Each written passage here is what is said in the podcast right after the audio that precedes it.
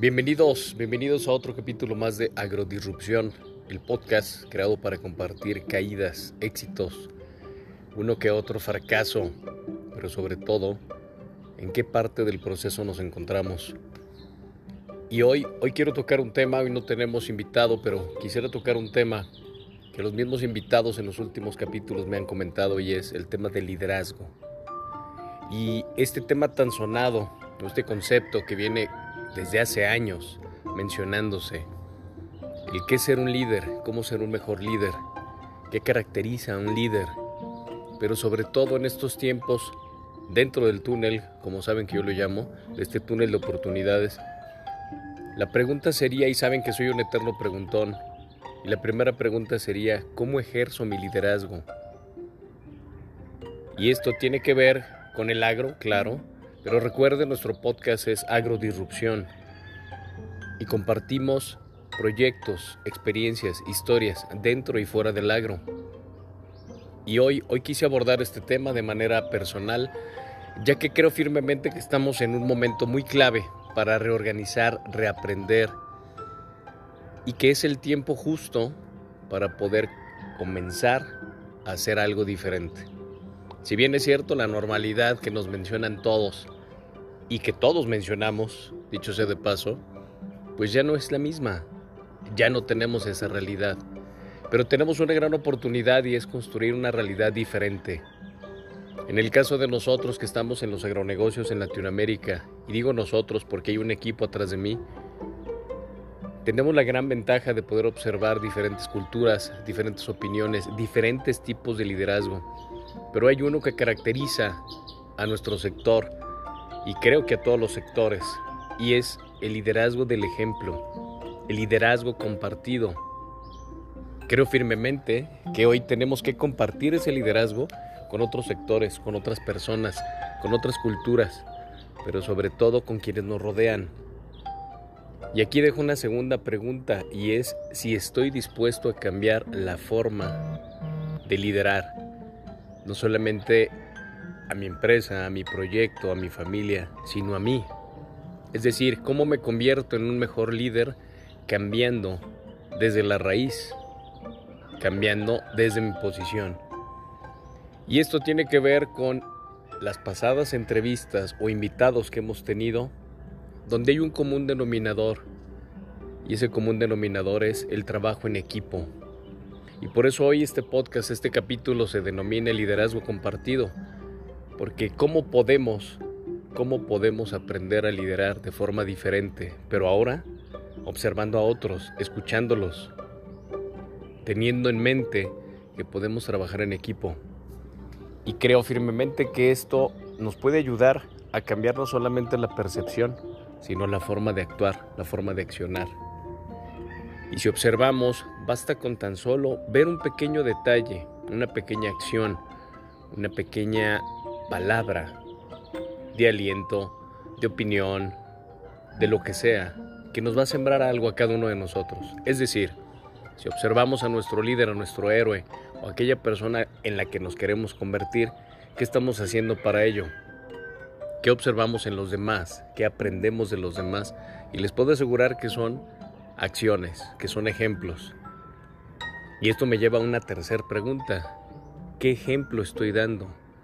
Si mi forma de liderar es con el ejemplo, entonces, ¿de qué me estoy preocupando que no me estoy preocupando?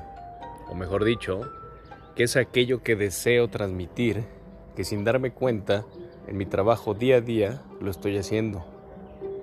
Y esto nos lleva a una responsabilidad conjunta, porque no tiene que ver el título, no tiene que ver la posición, no tiene que ver que yo sea el CEO o el CFO o el emprendedor o el investigador o el estudiante o simplemente un emprendedor o simplemente alguien que tiene inquietud en los agronegocios.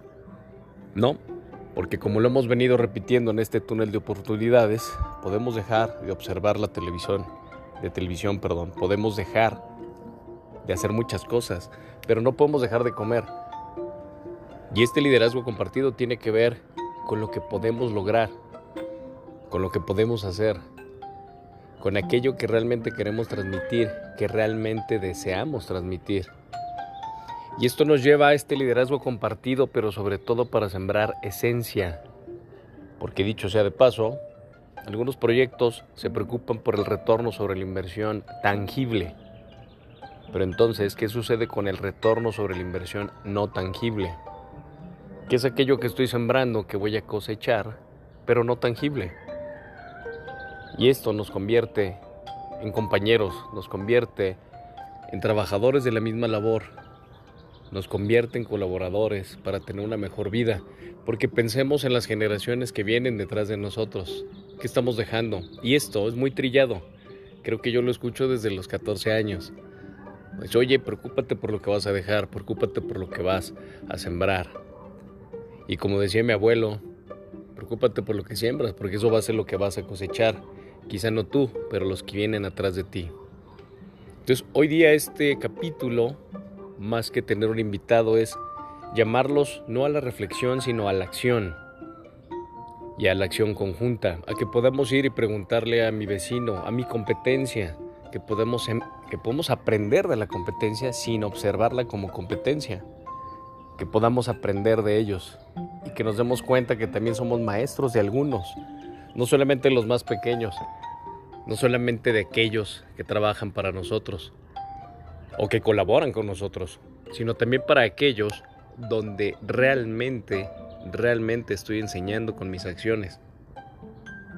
Liderazgo compartido es pues para su servidor el poder aprender, desaprender, compartir, colaborar, co-crear, comunicar, pero sobre todo en congruencia y sobre todo el poder recibir retroalimentación. Hay quien la semana pasada me dijo, oye, es momento que cambies tu forma de trabajar, tu forma de dirigirte a las personas. Puede ser, y lo acepto. Pero sobre todo, mi respuesta fue, ¿qué te parece si lo hacemos en conjunto? Porque quizá tú estás viendo algo u observando algo que yo no observo. Y desde ya nos convierte, nos convierte en alumnos del día a día.